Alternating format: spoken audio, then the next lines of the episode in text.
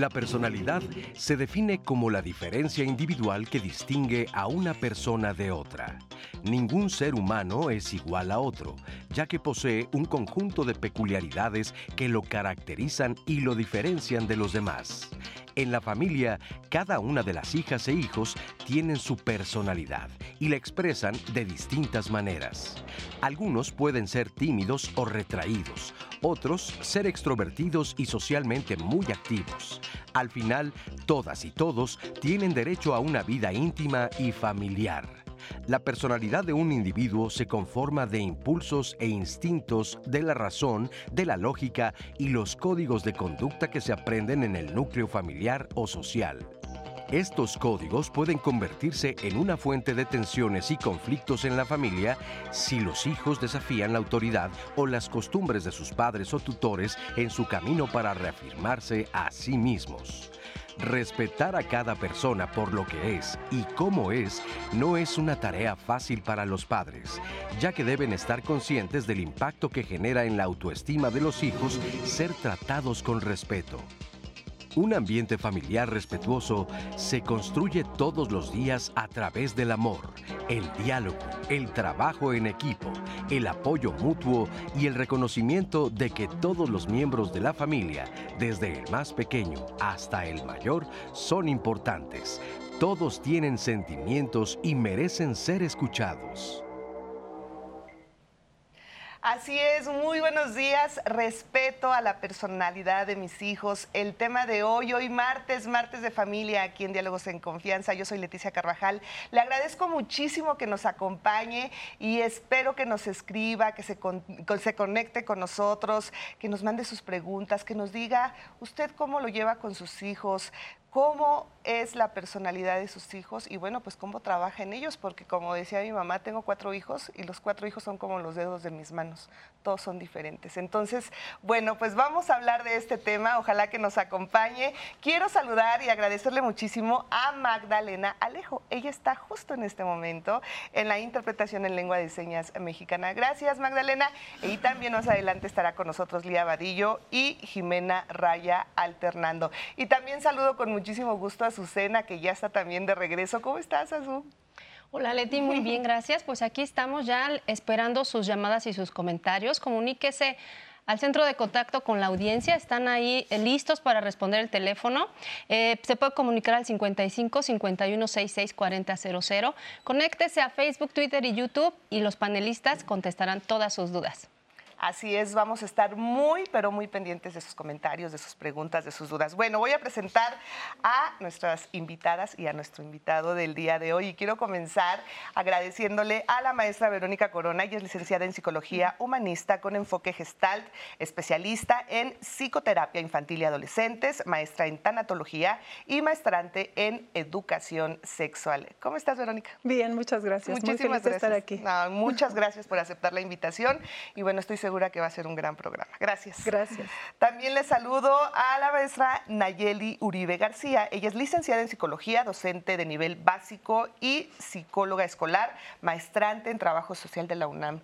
¿Cómo estás, Nayeli? Bueno, yo aquí celebrando este tiempo y espacio con ustedes, compartiéndolo con grandes personas. Gracias, muchas gracias por estar con nosotros. Saludo también y le agradezco al doctor Daniel Díaz, él es psiquiatra, encargado del Consejo Nacional de Salud Mental, CISAME. ¿Cómo estás, Daniel? Bien, muchas gracias. Muy agradecido por la invitación. Muchísimas gracias por estar aquí a los tres.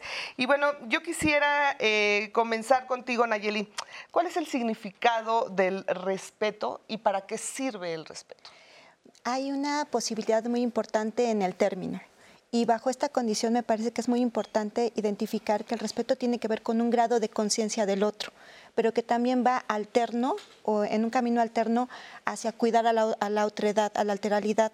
Y esa parte es como muy importante porque regularmente uno piensa que el respeto es algo que parece que nuestros genes lo traemos y no, la humanidad se tiene que, se tiene que transformar y tiene que cuidarse a partir de la educación y de la enseñanza. Entonces por eso es tan importante que nosotros visualicemos que cuando hablamos de respeto, vamos a hablar de dos entes. Uno, el que tiene que ver con nosotros, nuestra individualidad, y el otro, el que tiene que ver con el colectivo. Ahora, ¿qué importancia o, cuál es, eh, pues sí, la importancia del respeto eh, para los niños y adolescentes? ¿Cómo lo perciben ellos? Pues yo creo que es la base. La base es como... Mm, eh, cómo les enseñamos a las infancias que la inclusión y el respeto por las diferencias es como, como la base por la que vamos a transitar en el conocimiento mutuo y entonces es muy útil para que para enseñarle a, las infancias que se merecen eh, eh, espacios para poder hablar de lo que les gusta, de lo que les disgusta y después eso va a abonar para que en la adolescencia podamos tener también mejor calidad de comunicación y tender puentes para lo que venga en la adolescencia que no va a ser poca cosa. Que no va a ser fácil, ¿verdad? ¿Algo que quieras agregar? Sí, claro. Eh, el respeto me parece que es uno de los valores que se aprende en casa. Eh, a veces los papás pensamos que es algo que se va a generar en la escuela. Eh, definitivamente no es así, es en casa y se va a desplegar en la escuela. Entonces, de ahí la importancia que como papás tengamos bien, bien claro que eso lo van a aprender nuestros hijos de nosotros mismos como papás. Ok, ahora, ¿qué elementos se deben de tomar en cuenta al momento de respetar la personalidad de nuestros hijos? Pues diría yo que un elemento básico es primero conocerme mi compañera decía hace ratito que es bidireccional. Entonces, saber primero qué soy, quién soy, cómo me siento, qué necesidades tengo, identificar mis emociones es un primer momento básico para poder enseñarle a mis infancias y luego a mis adolescencias también cómo estar intuitivos y, hacia sí mismos. Es decir, la interocepción, esta percepción que tenemos de nosotros mismas en, nuestro interior, después ayuda también a nuestras infancias. Después de demostrar, como decía hace ratito, que tienen eh, posibilidades de mostrar su diferencia, ¿no? y que todas esas diferencias no les descoloca como alguien que vale menos, sino lo contrario, que se merecen justo esa, esa integración y esa, esa, mm, esa alteridad es digna y es dignificada cada vez que actúa y muestra que está en desacuerdo sin tampoco llegar a afectar a otras personas, ¿no? Claro. A mí me parece que los contextos también son eh, fundamentales a la hora de explicar esta parte de la personalidad o la identidad. ¿Por qué? Porque a partir de ellos, de la influencia social, uno va eh, identificando a dónde quiere llegar y dónde quiere buscar este, su lugar. Entonces, desde ahí ya empieza también eh, la pertenencia hacia un lugar y hay algo que es como muy importante visualizar, que los lugares no solamente son físicos, o geográficos, sino también son identitarios. Y entonces buscar el mejor lugar que uno pueda tener es como la consigna que uno como, como ser humano va buscando. Entonces a veces esa influencia que a veces por los medios de comunicación, por el asunto de con quién me junto, por el asunto en el contexto en donde me encuentro, es donde las personas van diversificando y acentuando ciertas posibilidades de ser. Exacto. Ahora, ¿cómo, cómo ¿Cómo le hacemos, cómo le hacen los papás al momento de querer respetar esa personalidad de, los hijos, de las hijas, de, bueno, que debo de respetar si no le gusta hacer esto, si no quiere hacer esto, si no le satisface tal vez algo que a mí sí? Pero ¿cómo no dejar atrás el entender o hacer entender a los hijos que también tenemos, así como tenemos derechos, tenemos también que compromisos, tenemos también obligaciones. ¿Hasta qué punto encontrar pues ese equilibrio que tal vez nunca o no sé si se logre, pero cómo trabajarlo para que no se pierdan de vista también cosas importantes? Claro, eh, yo creo que algo importante para los papás es eh, recordar que también fuimos niños y adolescentes y que en su momento también buscamos ese respeto. Eh, eso nos va a ayudar como papás a desplegar con ellos esta capacidad de poder respetarlos, por un lado. Y por el otro, creo que em, el respeto eh, como un valor que se da entre las familias es algo que se va a ir cultivando poco a poco de la mano de otros valores, como bien decía, eh, como puede ser el hecho de hacerse responsable de cosas personales, mascotas, cuidados, etcétera, cosas que, que ellos van a identificar que en la familia es el pequeño mundo que más adelante se va a dar al exterior, como decía nuestra compañera, dependiendo de los contextos. Es decir, yo voy a preparar a mi hijo para que el día de mañana pueda ser respetuoso en sociedad, pero eso no se va a lograr si yo no lo hice primero en casa. Ahora, ¿cómo respetar los deseos de los hijos, sus iniciativas, su personalidad? ¿Lo tenemos que respetar al 100 o sí hay que poner límites? ¿En qué momento se deben poner límites? ¿Cómo? El respeto no significa falta de límites. Ok. Creo que tendríamos que empezar por ahí. El respeto implica entender la manifestación de la personalidad, pero también entender que eh, el infante y el adolescente necesitan de un marco para que puedan eh, tener una seguridad de desarrollo.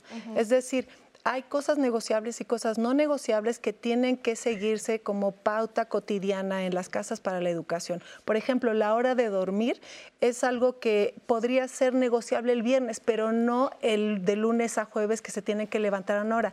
Es decir, tener cierto margen también para la negociación, pero en ciertos días no pueden ser negociables porque también tiene que despertar temprano el niño, cubrir eh, todas sus necesidades antes de ir a la escuela.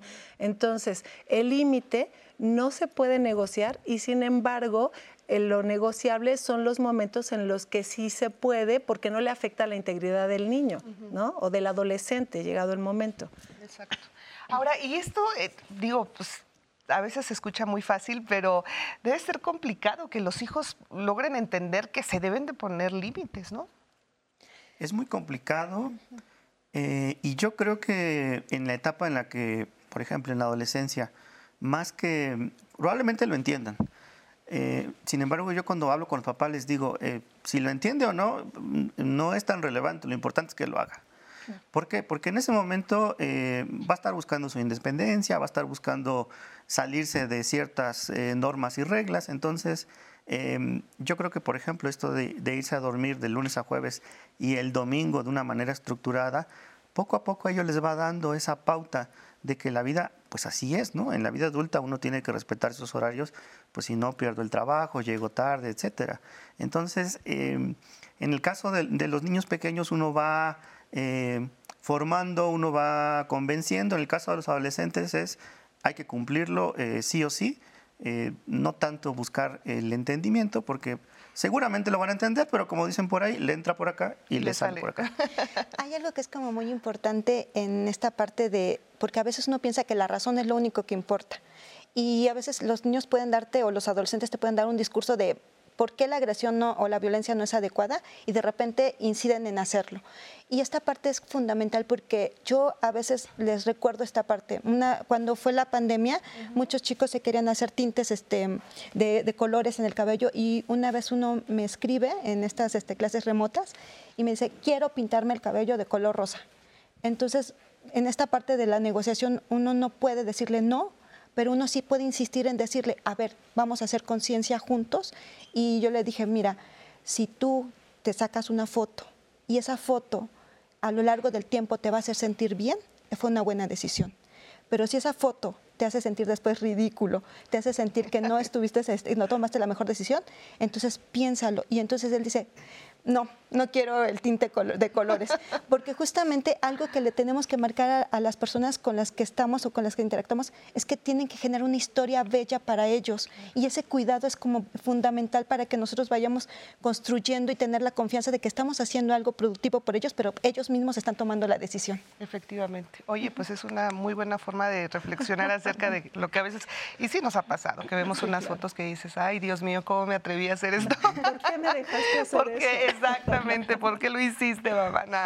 Bueno, vamos a ver ahora esta entrevista que realizamos a Hildaura Rolón Garrido. Ella es doctora en psicoterapia gestalt, maestra y especialista en estudios de la mujer y psicóloga social, docente de la Universidad Iberoamericana. Bueno, pues ella nos explica cómo se construye la personalidad de los hijos y también el respeto a ella, a la personalidad. Vamos a escuchar. La personalidad de los hijos, niños, niñas y adolescentes se va construyendo a lo largo de la vida. ¿Cómo se construye? Se construye integrando una serie de elementos que dan los padres, sus cuidadores primarios, sus cuidadores secundarios y los parientes prioritariamente cuando están pequeños. En la medida en que van creciendo y se van relacionando con más niños y otras familias, en esa medida van tomando y adquiriendo más características que se van configurando.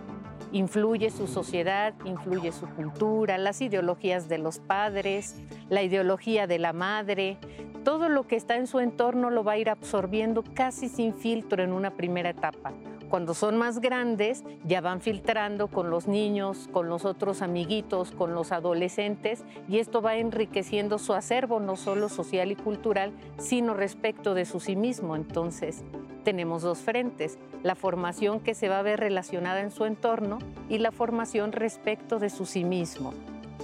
El respeto hacia la personalidad se va a expresar de muchas maneras, en la confianza, en la seguridad, en sus relaciones interpersonales, nuevamente tanto como para su sí mismo.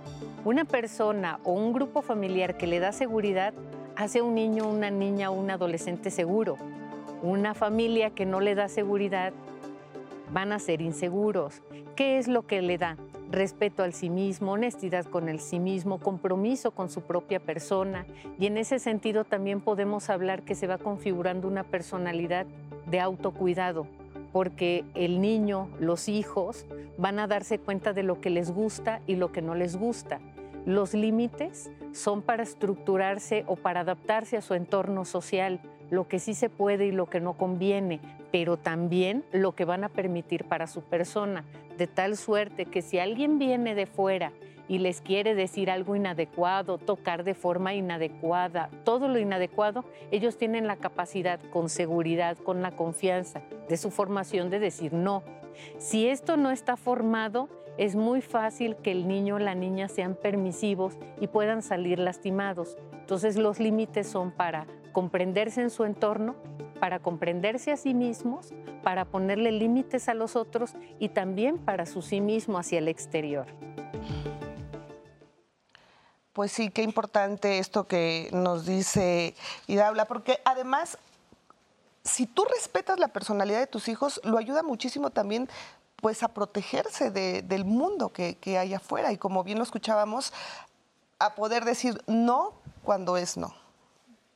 Hay que comenzar, yo creo, por, replantearnos la forma en la que estamos definiendo la adolescencia, por ejemplo, porque aceptamos con mucha ternura y con mucha empatía el tema de las infancias, pero tenemos también una narración bastante tremendista y, y, terrible acerca de la adolescencia. Entonces la adolescencia se vuelve para los adultos como el monstruo del armario de las infancias.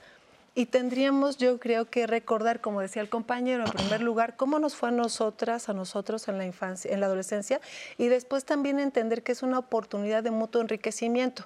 Es decir, no somos como la sociedad es muy adultocentrista y se piensa que el adulto es el poseedor de todas las sabidurías, pero en realidad se pierde una oportunidad muy valiosa de enriquecimiento mutuo. A veces hay adolescentes que acaban cantando a José José y habemos adultos que acabamos conociendo a Justin Bieber.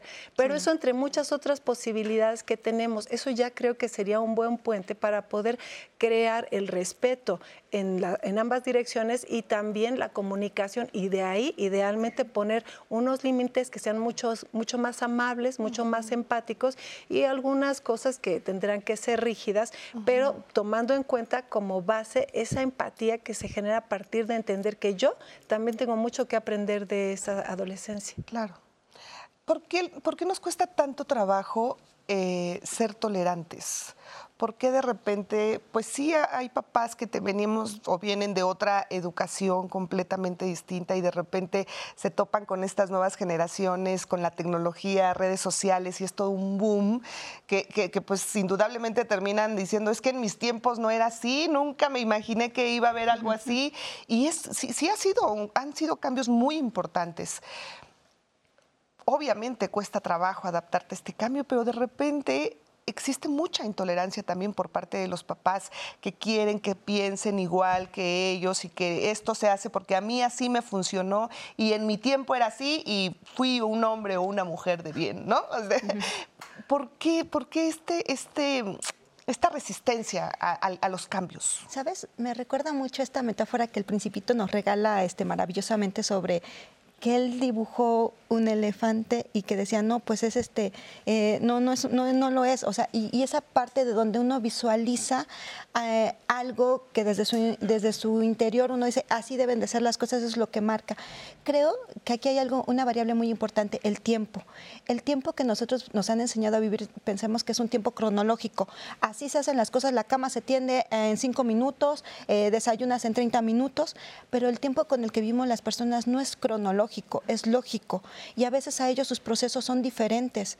Entonces, si necesitan del acompañamiento. Si una situación no está comprendida, se necesita del acompañamiento, no importa la edad, no importa esta cronología del, tiempo, importa la lógica con la que uno enseñe o, de alguna manera dé herramientas para que el otro viva. Entonces, creo que es como muy importante que nosotros, o, los que somos padres, o los que somos tutores de, generaciones de, de alumnos, también podamos identificar que no pueden tener la misma experiencia ni trabajar con la misma velocidad con la que trabajamos nosotros. Y entenderlo nos va a ayudar como a tener como esta parte de empatía, pero también esta parte de sinergia junto con el otro, de trabajar este, alterno al otro. Muy bien.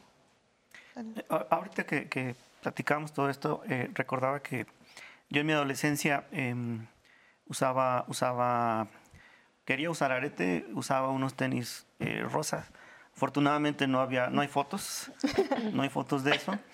Sin embargo, mis papás eran eh, críticos de esa postura, pero fueron tolerantes. Y fueron tolerantes siempre y cuando yo cumpliera con mis obligaciones, que era la escuela, que era el cuidado de mi mascota, eh, las cosas que tenía que hacer en casa. El día de hoy, pues ya no uso ese tipo de vestimenta. ¿Qué fue lo que quedó? Esa tolerancia que ahora yo tengo con mis hijas, y ese cuidado de mí mismo y de mi entorno. Entonces, también decirle a los papás que no se asusten, no se espanten. Hay cosas que son normales y propias de la adolescencia. Ninguna es igual, las épocas no son iguales. Y bueno, hay que ser un poco cuidadosos solamente con esa parte. Exactamente.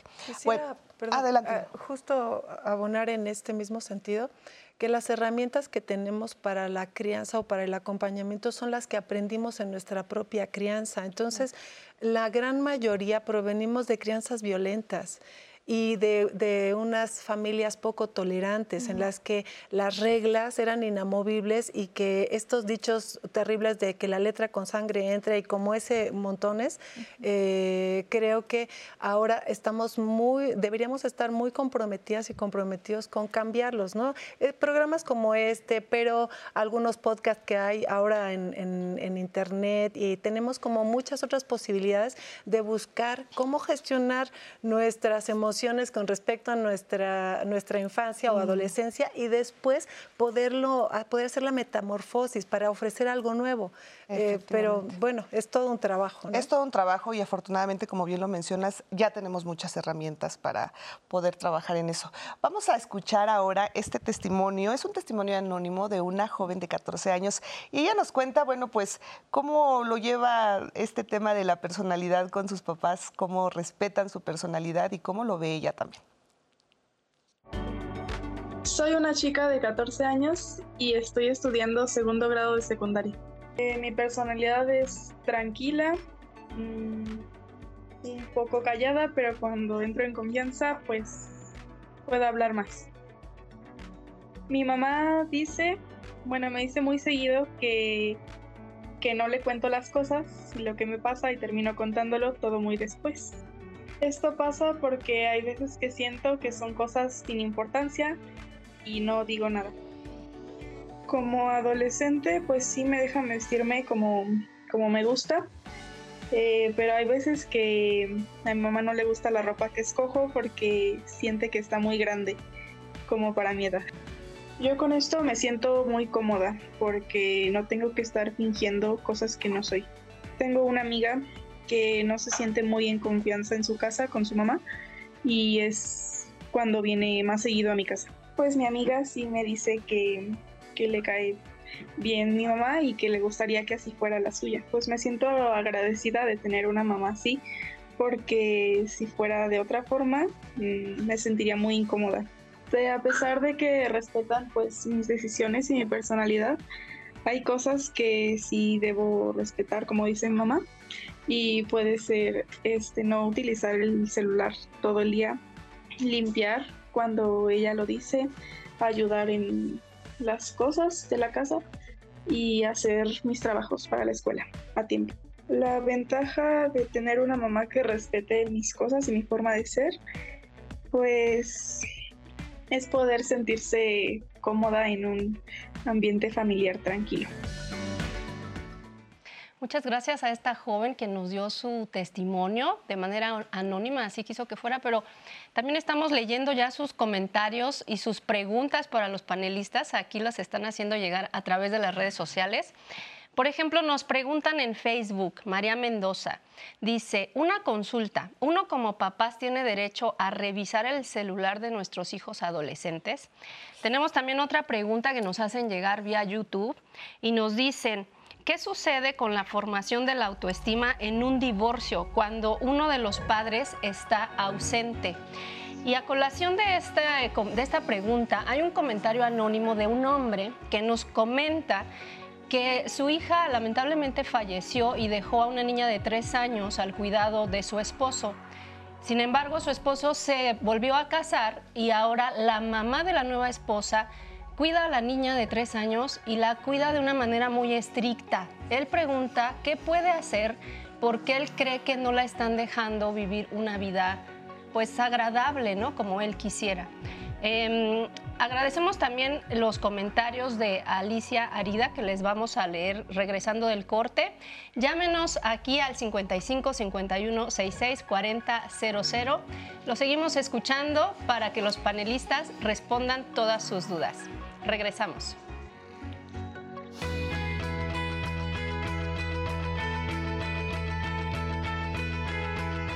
El respeto es un valor que permite al ser humano reconocer, aceptar, apreciar y valorar las cualidades del prójimo y sus derechos.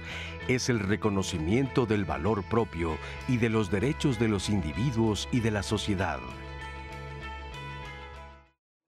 Continuamos con Diálogos en Confianza y lo invito a que vea también el programa del día de mañana, miércoles 22 de marzo, es Procurando mi Bienestar.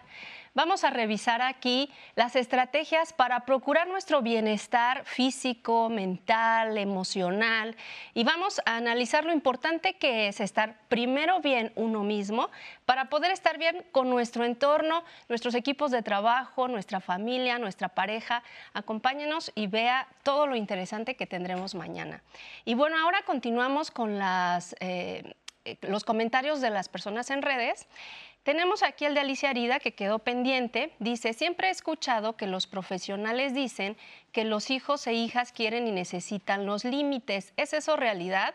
Esperamos, Alicia, que te haya servido el comentario del bloque pasado, sobre todo eh, de nuestra entrevistada especialista. Este, ahí habló sobre este tema de los límites. Ahora, tenemos otro comentario que nos dice, una mujer. Dice, este es un tema complicado. Yo no sabía qué hacer con uno de mis tres hijos. Era muy difícil poderlo entender. En su personalidad pensé hasta mandarlo a una escuela militar, pero lo inicié en la música y eso fue milagroso. Es un gran hijo, una gran persona y un excelente músico. Todos mis hijos son grandes personas. Estoy convencida que hay que entender y respetar la personalidad de cada uno para ayudarlos a desarrollarse. Nos manda muchos saludos, muchas gracias.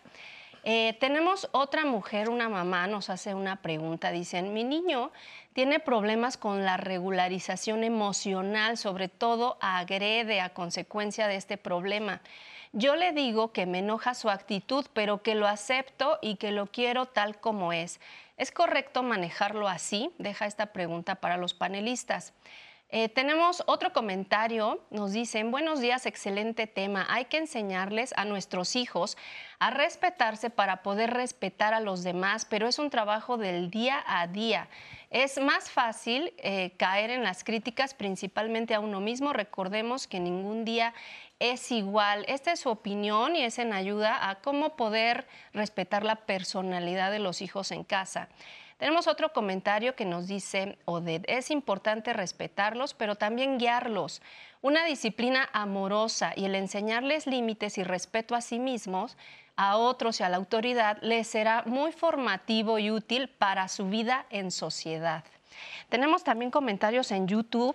Eh, nos dice un, un hombre, dice, yo tengo un chico de 20 años y es egoísta, algo que nosotros no somos con él, y es muy individualista, incluso es perezoso cuando en casa somos muy trabajadores y ordenados. No sé qué hacer para que cambie, qué le pueden este, sugerir los especialistas. Les invitamos a que nos llamen en el centro de contacto con la audiencia. Están esperando sus llamadas al 55 51 66 40 00. Y en lo que nos llaman, los invito a ver esta segunda parte de la entrevista con Hildaura Rolón Garrido. Ella es la doctora en psicoterapia gestal, maestra y especialista en estudios de la mujer que nos dio eh, la entrevista en la primera parte.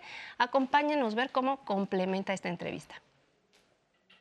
Un hijo gana cuando su personalidad es respetada, una serie de elementos que le permiten afrontar a la, vida.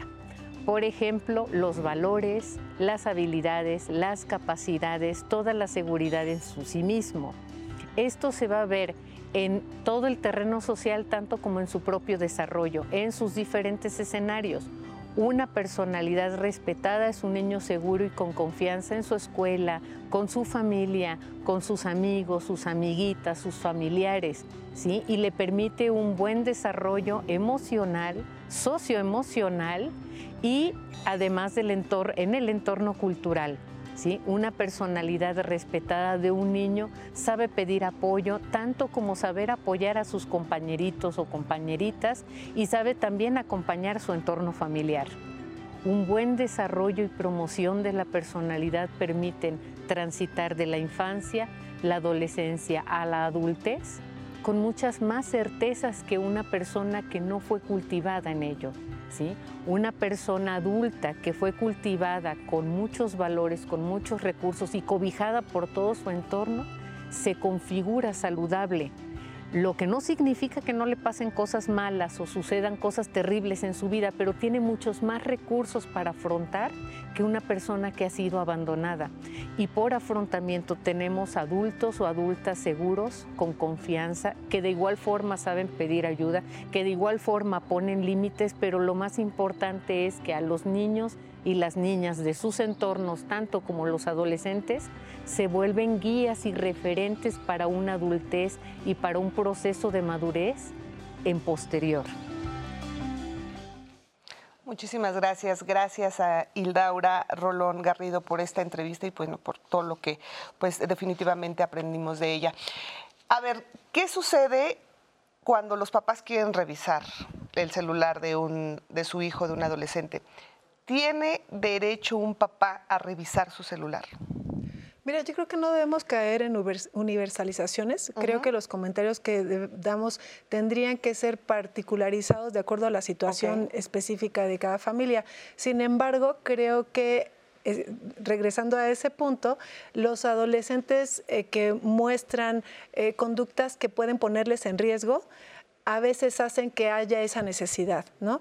Eh, obviamente a la adolescencia no se llega de un día para otro, es una serie de situaciones que se dieron desde la infancia, pero si ya tenemos la papa caliente y el adolescente muestra conductas, por ejemplo, de consumo de sustancias, em, eh, no sé, amistades que pueden parecernos peligrosas por actos delictivos o cosas así, valdría la pena de repente tener ese registro, pero que lo sepa el adolescente.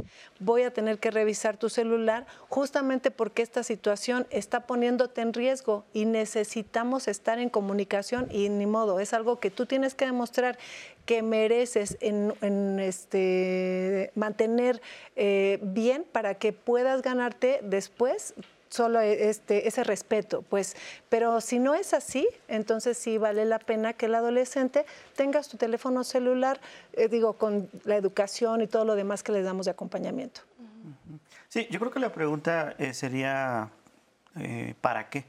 Como papá tendríamos que preguntarnos eso. Si es para resolver mi ansiedad como papá de saber qué está haciendo mi hijo, definitivamente que no, no es algo recomendable. Si es para protegerlo, como bien decía nuestra compañera, entonces sí, eh, varía mucho la, la, circunstancia dependiendo de qué quiero hacer yo como papá. Hace poco en una reunión eh, escolar nos decía el director de la secundaria, eh, papás, acuérdense que el adolescente puede traer celular, pero el responsable legal es usted.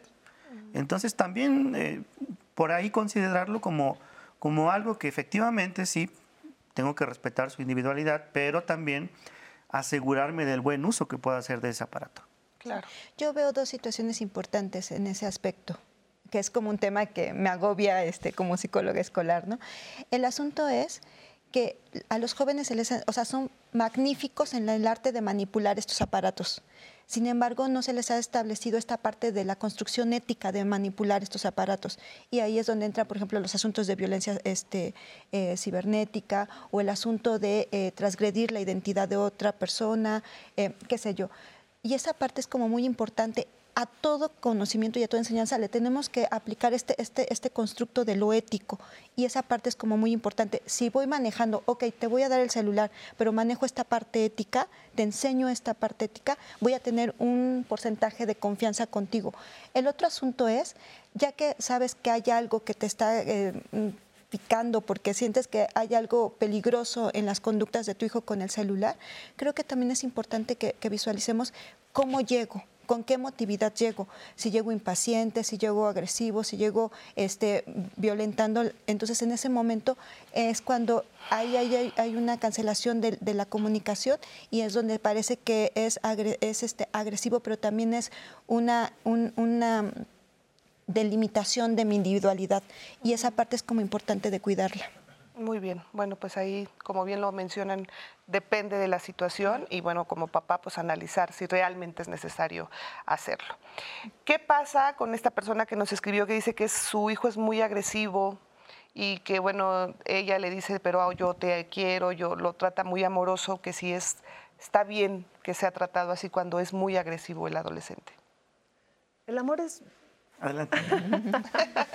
el amor sí es la base, pero en realidad parece como, como suena así, insisto, sin generalizar, suena como una madre sobreprotectora parece, como que, como si le faltara de repente eh, esta diferencia de cuando el amor se da de forma incondicional y cuando el amor también es una forma de ponerle límites para un sano comportamiento, es decir, de dar pautas para la vida.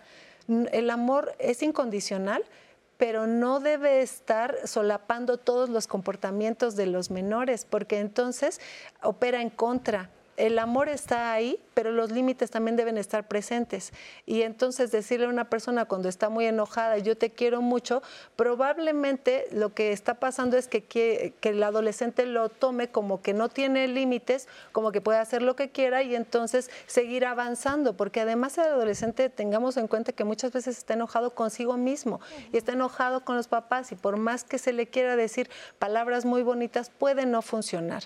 Entonces, habrá momentos en los que tenga tengamos que guardar silencio, que cada quien se tenga que ir a un espacio, respirar y entonces eh, ya poder tener un nuevo encuentro después. A, veces creo que los papás necesitamos también mucha ayuda terapéutica para poder enfrentar este tipo de situaciones. Ok. Sí, comentaba la mamá que se enoja cuando su hijo se pone agresivo. Em, no es recomendable que los papás entremos en esta parte emocional de enojarnos cuando nuestros hijos no hacen lo que nosotros queremos. Dicen por ahí que el que se enoja pierde.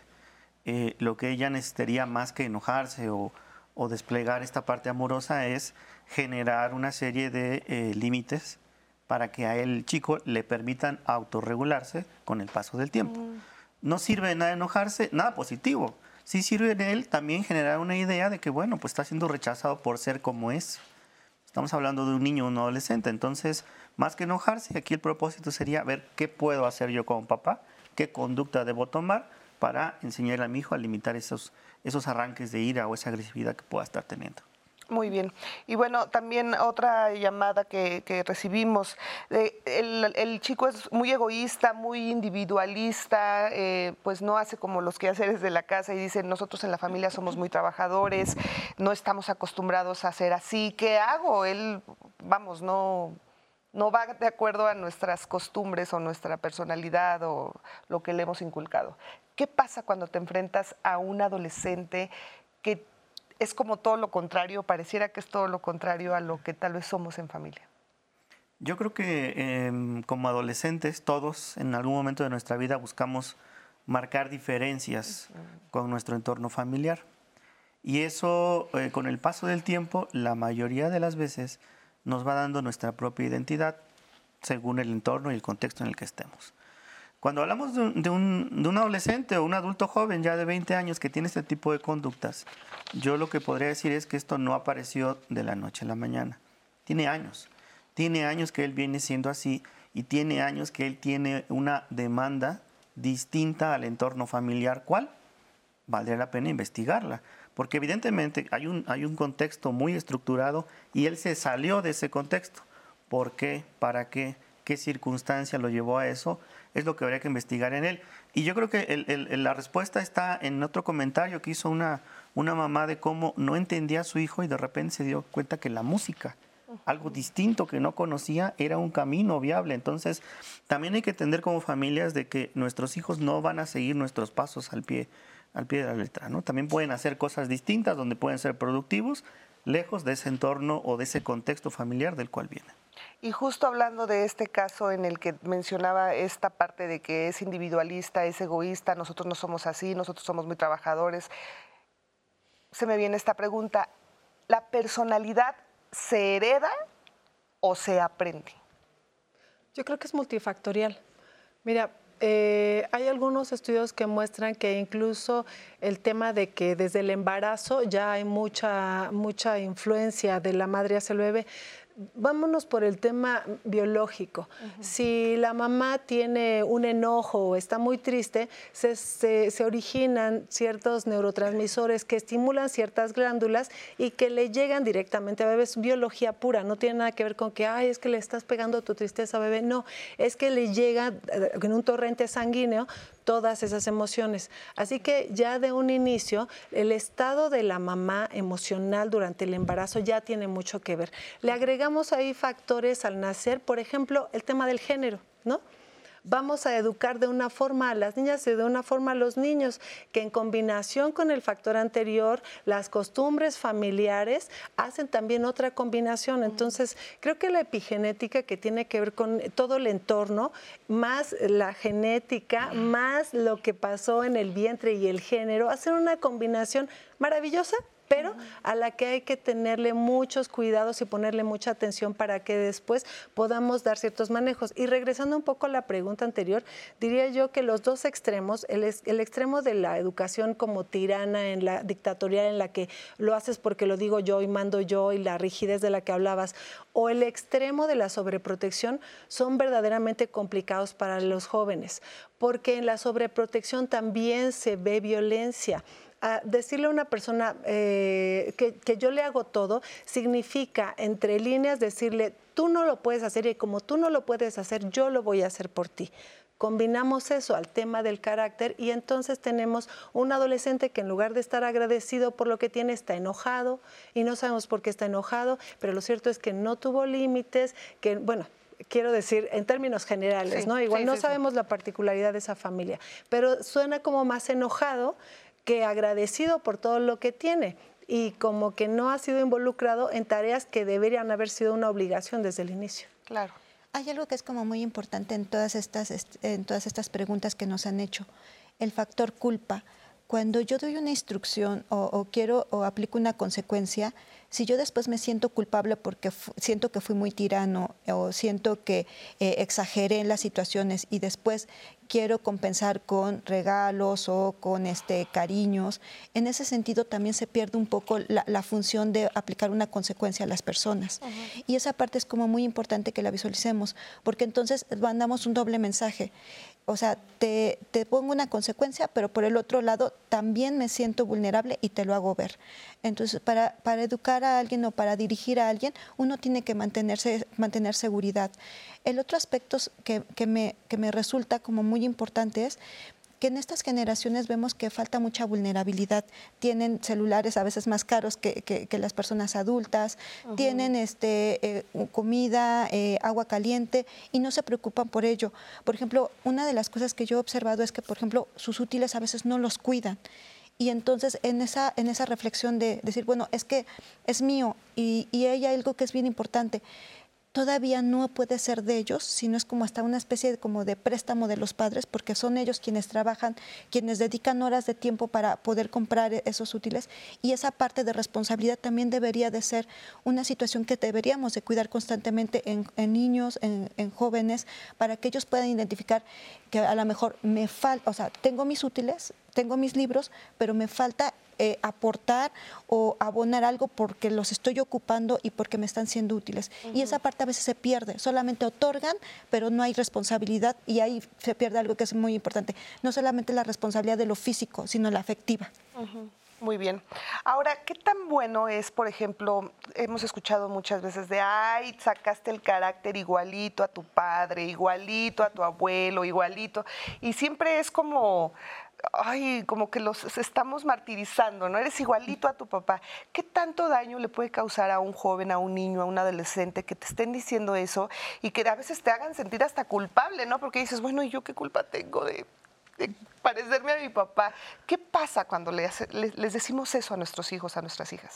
Pues entonces es muy complicado, ¿no? Muy complicado hacer las comparaciones y colgar en ellos o expectativas o los demonios de nuestro pasado porque al final, eh, como dices, no tienen la culpa y tienen todo el derecho de desarrollar todo un abanico comportamental del cual además están extrayendo lo que se va a quedar para el resto de su vida y lo que no va a ser útil para el resto de su vida. Este tipo de comparaciones son estigmatizantes, ¿no? Estamos colgando etiquetas que al final ni siquiera entienden muy bien por qué y que no tienen sentido para el desarrollo de, la personalidad, sino que se sienten como un lastre. El adolescente lo vive, yo creo que en la mayoría de los casos, con mucho enojo. Claro. Azu, tenemos llamadas, comentarios. Sí, justo ahorita que mencionaba la doctora lo de eh, las etiquetas, hay una llamada anónima de una eh, mujer de 69 años, una adulta mayor, que nos dice, este, tengo 69 años, mi madre nos puso etiquetas a cada una de mis siete hermanas. Actualmente no puedo sentir amor hacia ellas y es recíproco, sobre todo con las que me comparaba mi mamá. Excelente tema del día de hoy, muchas gracias. Tenemos otra llamada que nos dice, me da mucho gusto el tema, es tan interesante, nos ayuda a entender más a la juventud, ya que ahora ellos ejercen su propia libertad y es lo que queremos, para que ellos a la vez comprendan a los padres. De esta manera el entendimiento será viceversa y ambas partes serán responsables pues en esta nueva generación se han perdido los principios y los límites. No hay que dejarlos confundirse con lo que es la libertad y el libertinaje, por ejemplo. Debemos guiarlos sin juzgarlos. Mis felicitaciones para todos, sobre todo para Leti, dice. Tenemos otra llamadita. Nos dicen, eh, mi hija y mi yerno son separados, pero no divorciados pero me preocupan mis nietos. Uno tiene 15 y otra tiene 14. Mi esposa me dice que intervenga, pero no sé si deba. Yo les regalé un terreno para que hicieran una casa, pero aún siguen rentando. Yo me siento entre la espada y la pared porque no sé si intervenir, qué puedo hacer. Eh, bueno, el programa es de la personalidad, ¿no? Pero me imagino que es porque tiene a los nietos de 15 y 14 y le preocupa que están en la plena formación de la personalidad, ¿no? Claro. Este, tenemos más llamadas, muchas, digo, más comentarios, muchos comentarios aquí en Facebook. Por ejemplo, eh, hace rato se hablaba de que a veces son agresivos los, los hijos y aquí nos comparten un testimonio muy importante que terminó en un diagnóstico médico. Dice, nos pasó que mi hija en pandemia estalló y vimos por fin lo que no veíamos. Resulta que ella tiene autismo tipo 1 y no habíamos detectado su forma de hablar y de ser. Creíamos que era total rebeldía, grosería, pero era ella siendo ella, con su falta de comunicar contacto o comunicar en seco lo que ella quiere o piensa. O a a veces quiere que la orienten, pero ahora sabemos lo que está pasando y hablamos con ella cuando se bloquea. ¿no? Este testimonio es muy, muy interesante.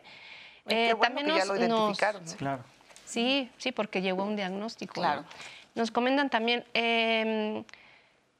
em, lo conveniente puede ser cambiar los valores cívicos y morales en el orden del bienestar de lo positivo, empezando con las nuevas generaciones. ¿no? Hay opiniones de nuestra audiencia que está muy pendiente. Hay otro comentario a colación de la revisión de los celulares. Dice, asumir la responsabilidad de comprar un celular a mi hijo ahora que entró a la secundaria. Confío en él y el diálogo es constante para evitar que se ponga en riesgo. Otro comentario nos dice, también ya se habló un poco acá sobre si es este por género, ¿no? O sea, los varones adolescentes habrá que ver si están cumpliendo un mandato de masculinidad y por eso es así su comportamiento. Em, Ana Mata, muchas gracias, nos dice gracias por la información profesional. Olga Pérez dice, con respeto se logra todo, confianza, diálogo, etcétera. Así es. Ahora, bueno, pues Muchas gracias a todas las personas que se comunican con nosotros. Por supuesto, vamos a estar eh, respondiendo a todas y cada una de sus preguntas. Esto de la etiqueta que nos mencionaba en la primera llamada, de etiquetar a cada hijo, a cada hija, Qué difícil es, qué difícil es cuando de repente te comparan con un hermano y, te crean también pues una especie de rencor y de odio hacia, hacia tus propios hermanos. Yo me acuerdo mucho que me decían, ay no, pues tú sacaste 8.5, pero tu hermana siempre es de 10, ¿no? Y era esa parte que decía, yo mayor esfuerzo. y, esta parte de, bueno, sí, pero podrías dar más porque si tu hermana puede, tú también puedes. Es muy común que pase en las, en las familias, ¿no? El querer como que siempre sean todos iguales y, es imposible pretender que todos los hijos van a ser de 10, de 8 o de 6. O sea, vamos, todos son diferentes. Entonces es esa parte de, de que tal vez muchas veces los papás, porque estoy segura que no lo hacen con esa intención, pero pues a veces causan mucho daño con ese tipo de comentarios. Sí, yo creo que en la familia, así como pueden empezar eh, a cultivarse valores, respeto, confianza, también pueden a, cultivarse algunas inseguridades o problemas en el desarrollo de la personalidad de los chicos. Em, cuando mamá o papá hacen ese tipo de comentarios, marcan, marcan y marcan con, con, ese hierro caliente que después ya no se quita tan fácilmente. Eh, el mensaje para los papás es que sean muy cuidadosos, seamos muy cuidadosos de lo que decimos a nuestros hijos, que no caigamos en repetir lo que nuestros propios padres nos dijeron, porque muchas veces hacemos eso y ni cuenta nos damos. Entonces, creo que la reflexión parte de qué le estoy transmitiendo a mi hijo, si es algo que yo pienso, si es algo que yo quiero transmitir, o simplemente estoy repitiendo un comentario que oí de mis propios padres. Efectivamente, hay que pensar muchísimo las cosas antes de decirlos porque sin lugar a dudas sí se puede causar mucho daño en un futuro con nuestros hijos y bueno, cuando nuestros hijos también se conviertan en padres, lo pueden replicar, ¿no?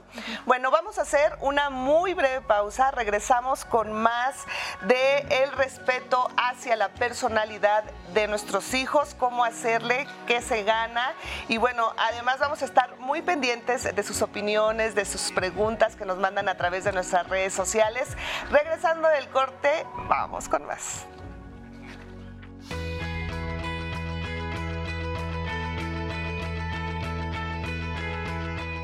Siempre es más valioso tener el respeto que la admiración de las personas. Jean-Jacques Rousseau, filósofo suizo. Continuamos con diálogos en confianza y vamos a esta sección de ayuda a la comunidad, la sección de desaparecidos. Les vamos a mostrar a continuación unas fotografías de diferentes personas. Les vamos a pedir que las vean bien y si los reconocen, que ustedes tengan algún dato para dar con su paradero, les vamos a agradecer que se comuniquen al teléfono que va a aparecer en su pantalla, es el 5556 747902. Se lo repito, es el 5556 747902. La primera fotografía es de Enrique Esparza Ochoa. Él desapareció en la colonia Providencia, en Guadalajara, Jalisco, el 9 de febrero de 2023. Si tiene algún dato, si lo reconoce en esta foto y puede ayudar a brindar algún dato, por favor comuníquese al teléfono. La siguiente fotografía es de Daniel Agustín Tirado Vega. Él desapareció en Xuljá, en el municipio Otón Pompeyo Blanco, esto en Quintana Roo. Y la última vez que fue visto fue el 26 de noviembre de 2022. Igualmente, si tiene algún dato que pueda ayudar a dar con su paradero, le agradeceremos cualquier información.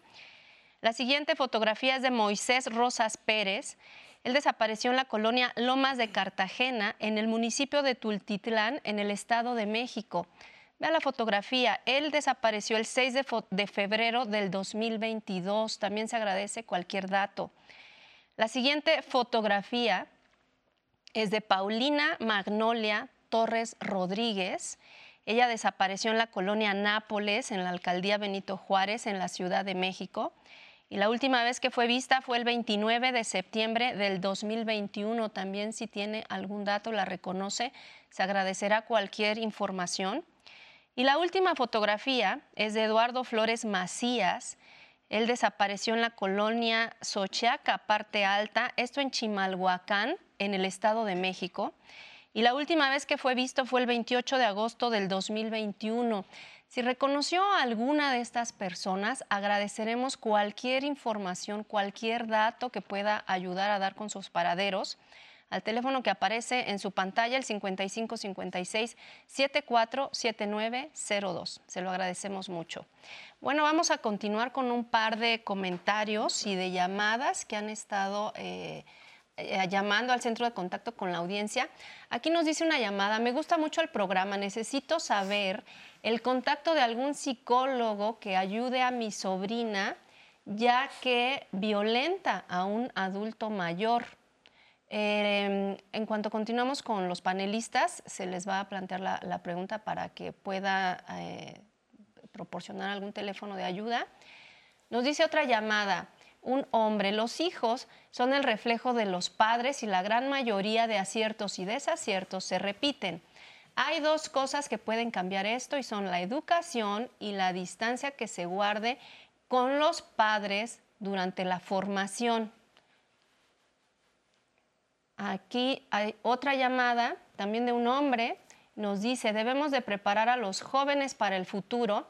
Les mando un cordial saludo otra vez, sobre todo a Leti, gracias Alonce, dice, por transmitir estos programas tan educativos, le gustan mucho. Y bueno, si les parece, hablando de qué hacen los padres eh, con sus hijos actualmente, tenemos un eh, testimonio de Isela, ella es eh, madre y tiene a dos adolescentes. Nos platica cómo hace ella para llevar esta vida en familia y respetar las personalidades de sus hijos. Acompáñenme a ver qué nos dice. La educación de tres hijos para mí ha sido a veces un reto, a veces ha sido complicado, porque ya tengo dos niños adolescentes que han puesto mi paciencia al límite de repente por sus, sus ideas, sus propuestas, lo que quieren, lo que no una pequeña que ve lo que hacen los más grandecitos y que también empieza a cuestionar lo que antes a lo mejor yo les daba por sentado, o sea, vamos a hacer esto, vamos a hacer lo otro, o se hace esto, y ya empiezan a preguntar y ya empiezan a cuestionar y ya, ya tengo que quitarme ese, ese papel de, de a lo mejor imponer las cosas. Mis hijos tienen personalidades diversas. El mayor es muy tranquilo, pero tiene un carácter fuerte y gusta de repente hacer cosas más en solitario. Mi segundo hijo es más alegre, más este, divertido, más sociable y, la pequeña pudiera decir que tiene un combo de los dos. Entonces ahorita que tengo esta situación con mis hijos, trato yo de, de respetar esa individualidad que tienen y la forma en que la expresan aunque a veces de repente choco con alguno de ellos. Lo que sí nos damos flexibilidad es no tatuajes, no piercings, no, no teñirse el cabello. En el caso de teñirse el cabello, soy de la idea que es meterles químicos y están muy chiquitos para los químicos. Ahorita de momento, tanto su papá como yo en eso sí no somos nada flexibles. Yo creo que respeto la personalidad de mis hijos al permitirles ser lo que ellos quieren ser, de sus gustos, de sus programas, de lo que ellos expresan. Soy mamá dual, soy médico, pero también soy ama de casa. Muchísimas gracias. Gracias por este testimonio de Isabel, de, no es Isela, perdón. Isela, gracias. Y bueno, pues sí, tener tres hijos, pues son tres personalidades distintas y ella bien lo menciona también aunque respeto sus personalidades, pero pongo límites en ciertas cosas que tal vez no son negociables para ella. Ahora, no podemos negar que la violencia, tristemente es una realidad que vive en muchos hogares. El querer imponer tu personalidad a los hijos de una forma violenta, bueno, pues ahí está, ahí está en muchas familias.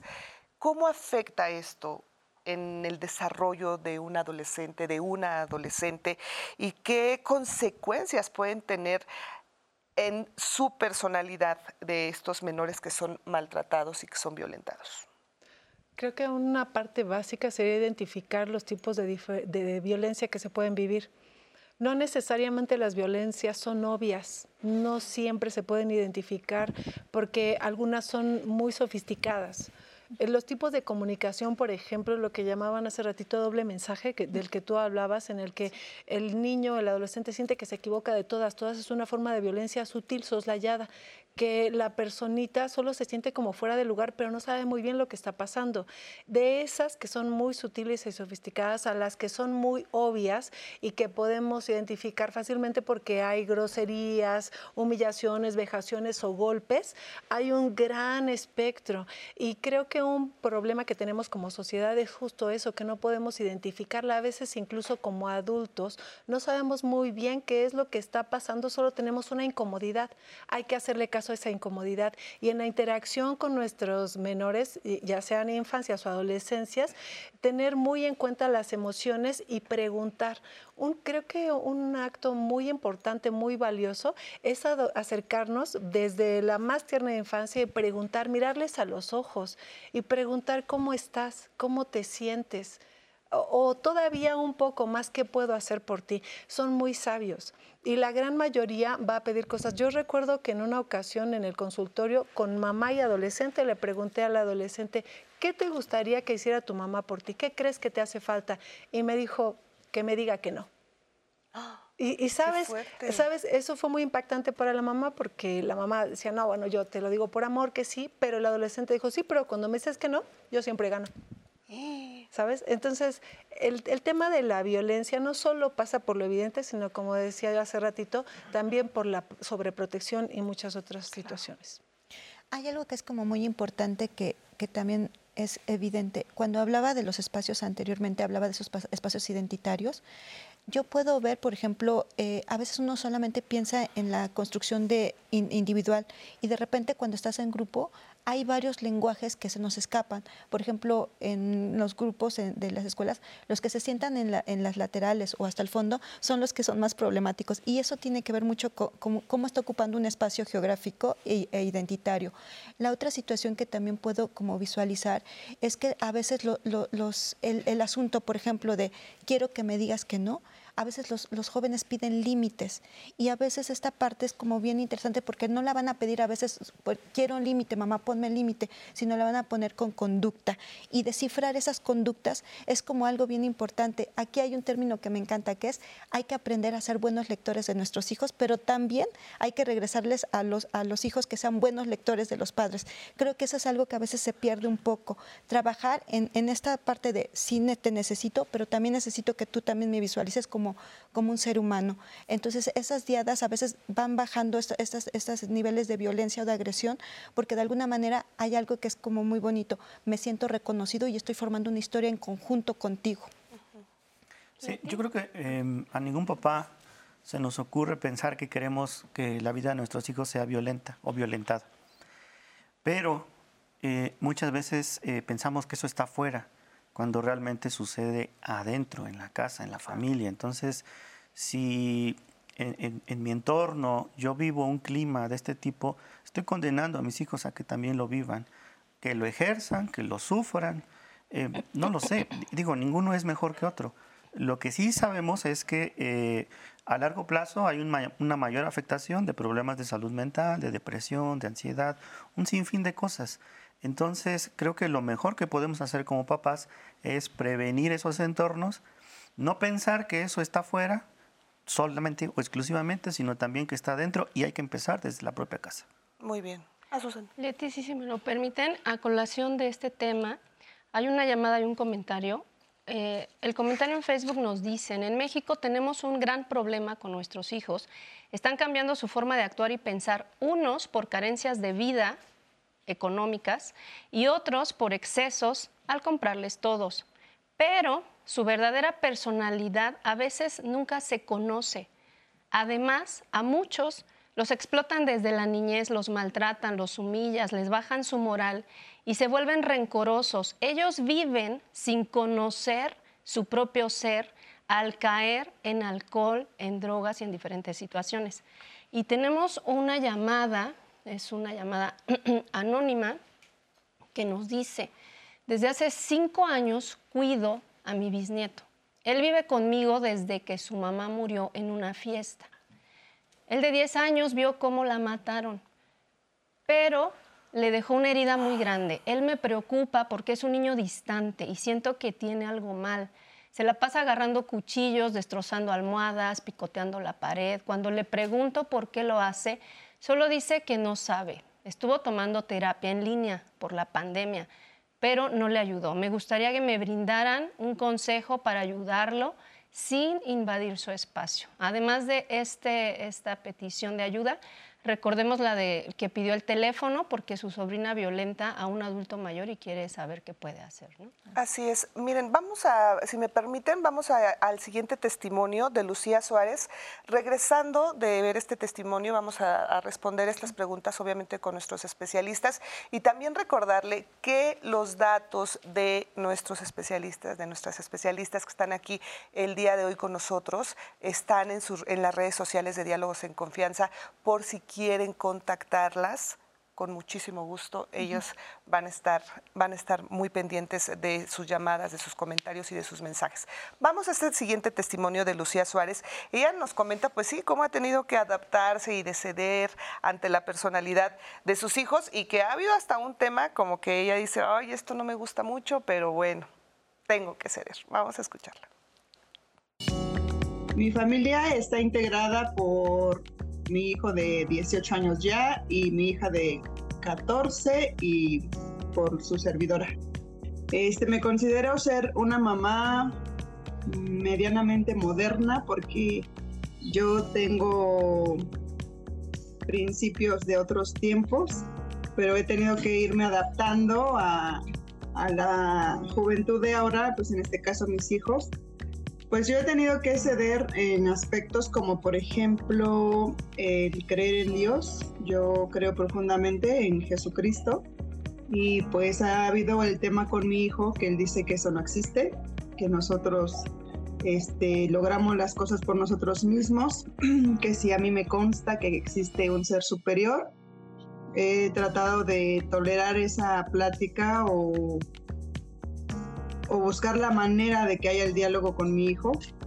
Eh, respecto a la niña, pues he sido tolerante de que ella es muy, muy, muy introvertida y me cuesta trabajo a veces este, que me cuente sus cosas y bueno, he tratado de ser tolerante o de buscar la manera que tenga la confianza este, he sentido como que voy entrando por un canal, un canal así a su personalidad, a su espacio.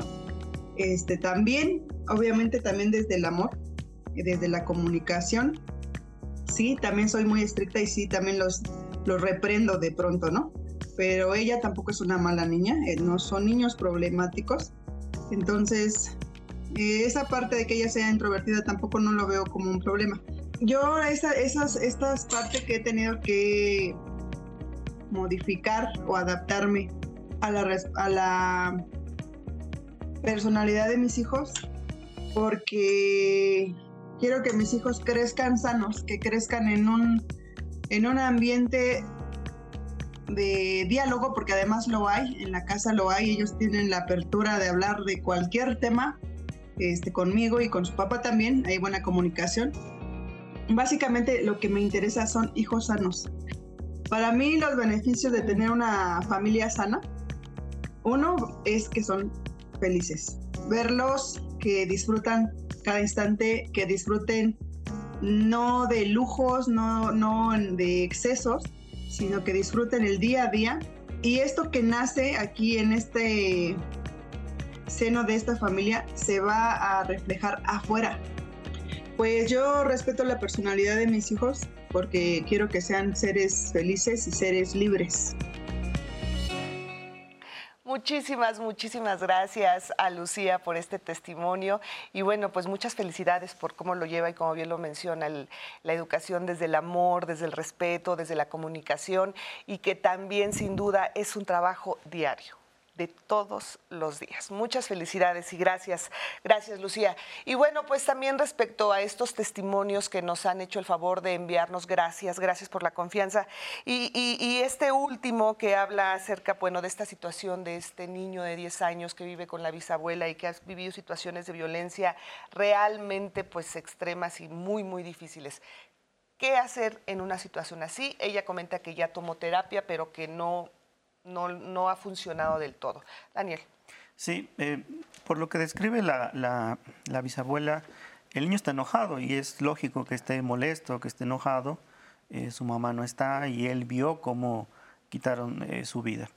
definitivamente es alguien que es un chico que va a requerir terapia en varios momentos, en varias etapas de su vida. Probablemente ahorita nuevamente la requiera y también requiere de una valoración psiquiátrica, porque ese, ese tipo de, de, golpes en la vida son tan fuertes, son tan difíciles, que también pueden predisponer a un cuadro, un episodio depresivo. Entonces, valdría la pena valorar ese, ese caso para en su momento acompañarlo con psicoterapia, pero también podría ser con algún tratamiento. ¿Cómo se determina si necesita eh, medicina psiquiátrica, si se necesita atención psiquiátrica? ¿Cómo le puede hacer la, bisabuela para, llevar al... Tendría que hacer una cita, obviamente, con... Sí, claro. Eh, lo ideal en, los niños y adolescentes es no usar fármacos. Esa es la, premisa. Perfecto. De entrada, ¿no? Entonces, la valoración tiene que ser primero psicológica. De ahí nuestros compañeros psicólogos, en base el funcionamiento del chico, determinan si amerita o no una valoración psiquiátrica. Ya el psiquiatra determinará si requiere o no de un apoyo con medicamentos. Afortunadamente la mayoría de los, de los chavos mejoran mucho con el proceso psicoterapéutico sin necesidad de fármacos, pero hay un pequeño porcentaje que sí lo requiere y hay que administrarlo. Muy bien. A mí me gustaría mucho apuntar que eh, es importante eh, hace ratito mencionaban acerca de la educación de género y, y es importante darnos cuenta de cómo en los niños, por ejemplo, favorecemos comportamientos que son agresivos y violentos y los vemos como cualidades, como virtudes, que en las niñas son descalificadas porque las niñas se deben portar bien, obedecer y ser súper abnegadas o entregadas al cuidado. Entonces, no es que uno de los dos extremos esté mejor que el otro, ¿eh? Quiero decir, hay mucho problema en el tema de los niños que tengan poco control de los impulsos y también el caso de las niñas que estén educadas para ser súper abnegadas y obedientes y luego en la adolescencia o en la adultez pedirles que por qué no le ponen límites al marido porque son dejadas y tal. Pero regresando al tema específico, diría que un gran problema es que para que puedan gestionar sus emociones, primero necesitan identificarlas. Y justo por esta educación que les damos a los niños, todo cabe en el, debajo del tapete del enojo. Entonces, puede ser que el niño en realidad tenga mucho miedo o esté muy triste, se sienta perdido, pero solo muestra enojo, porque la emoción permitida para los hombres es el enojo. Y entonces el proceso terapéutico le va a ayudar a identificar qué es lo que está pasando, si siente soledad, si siente miedo, si siente angustia, lo que sea que sienta, que lo vaya sacando de ese gran todo que es el enojo, que es lo único que se les permite a los hombres. Entonces, por eso es muy importante eh, el, trabajo terapéutico. A mí me gustaría agregar algo bien importante.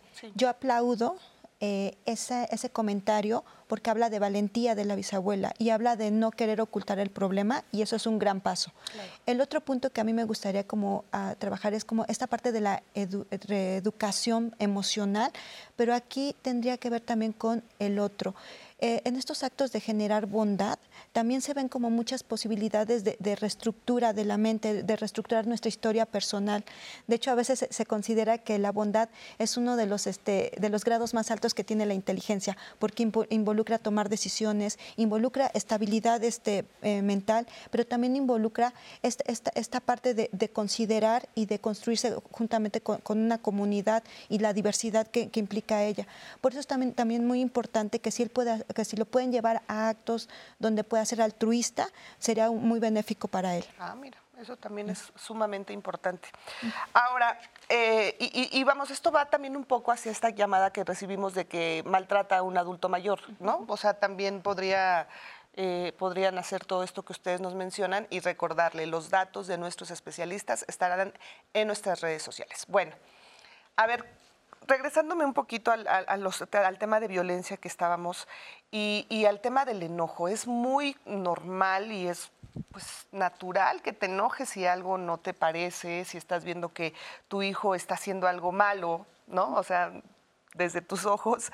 Pero ¿qué pasa cuando es ese enojo que no puedes controlar y que sí te dan ganas de, pues sí, o sea, cuando dicen las letras con, sangre con, sangre entran, que bueno, es muy lamentable pensarlo de esa manera. ¿Qué pasa cuando hay un momento de enojo extremo? Yo soy mamá, yo soy papá y no me puedo controlar y llego a la violencia. ¿Qué le dirían a esos papás o qué hacer? Porque muchas veces dicen, es que ya no me pude controlar y a veces te arrepientes y a veces no debí haberlo hecho, pero es ese impulso que muchas veces no sabemos controlar pidan ayuda. Sí, yo creo que como papá eh, eh, hay que darse permiso también de, de, conocer nuestros límites. Ahora con la pandemia me tocaba ver en las clases de mis hijas cómo muchos papás se enojaban con sus hijos en línea y los regañaban y, y los cuestionaban porque no aprendían, porque no ponían atención. Y yo me quedaba pensando, bueno, pues es que no somos maestros, somos papás. Entonces también tenemos que aprender a conocer nuestros límites y a partir de eso no generar una expectativa mayor con nosotros ni con nuestros hijos. Así es. Ahora, ¿qué pasa también cuando de repente los hijos son muy agresivos? Porque también hemos escuchado, hemos sabido de muchas situaciones en las que pues los hijos por no recibir lo que ellos creen que es lo correcto, se vuelven agresivos con la familia, se vuelven agresivos con los propios papás, con la mamá, el papá o los hermanos.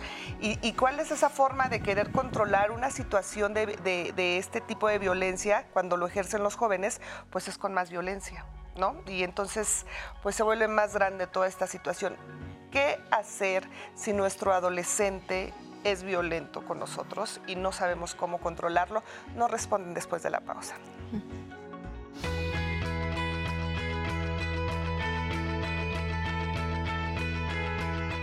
Es más fácil criar niños fuertes que reparar hombres rotos.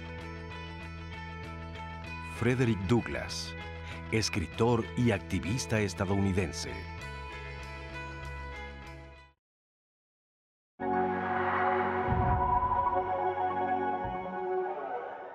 Muy importante identificar que el respeto tiene que ver con un grado de conciencia del otro, pero que también va alterno o en un camino alterno hacia cuidar a la, a la otredad, a la alteralidad. Regularmente uno piensa que el respeto es algo que parece que nuestros genes lo traemos y no, la humanidad se tiene que, se tiene que transformar y tiene que cuidarse a partir de la educación y de la enseñanza. Cuando hablamos de respeto, vamos a hablar de dos entes. Uno, el que tiene que ver con nosotros, nuestra individualidad, y el otro, el que tiene que ver con el colectivo. ¿Cómo les enseñamos a las infancias que la inclusión y el respeto por las diferencias es eh, como, como la base por la que vamos a transitar en el conocimiento mutuo? Eso va a abonar para que en la adolescencia podamos tener también mejor calidad de comunicación y tender puentes para lo que venga en la adolescencia, que no va a ser poca cosa. El respeto me parece que es uno de los valores que se aprende en casa. Eh, a veces los papás pensamos que es algo que se va a generar en la escuela. Definitivamente no es así, es en casa y se va a desplegar en la escuela. Entonces, de ahí la importancia que como papás tengamos bien, bien claro que eso lo van a aprender nuestros hijos de nosotros mismos como papás. Yo voy a preparar a mi hijo para que el día de mañana pueda ser respetuoso en sociedad, pero eso no se va a lograr si yo no lo hice primero en casa. El respeto no significa falta de límites. Ok. Creo que tendríamos que empezar por ahí. El límite no se puede negociar y sin embargo eh, lo negociable son los momentos en los que sí se puede porque no le afecta la integridad del niño ¿no? o del adolescente. Papás, acuérdense que el adolescente puede traer celular, pero el responsable legal es usted. Que efectivamente sí, tengo que respetar su individualidad, pero también asegurarme del buen uso que pueda hacer de ese aparato. A los jóvenes se les, o sea, son magníficos en el arte de manipular estos aparatos. Sin embargo, no se les ha establecido esta parte de la construcción ética de manipular estos aparatos. El amor es incondicional, pero no debe estar solapando todos los comportamientos de los menores, porque entonces opera en contra. El amor está ahí, pero los límites también deben estar presentes. En la sobreprotección también se ve violencia. decirle a una persona eh, que, que, yo le hago todo significa, entre líneas, decirle, tú no lo puedes hacer y como tú no lo puedes hacer, yo lo voy a hacer por ti.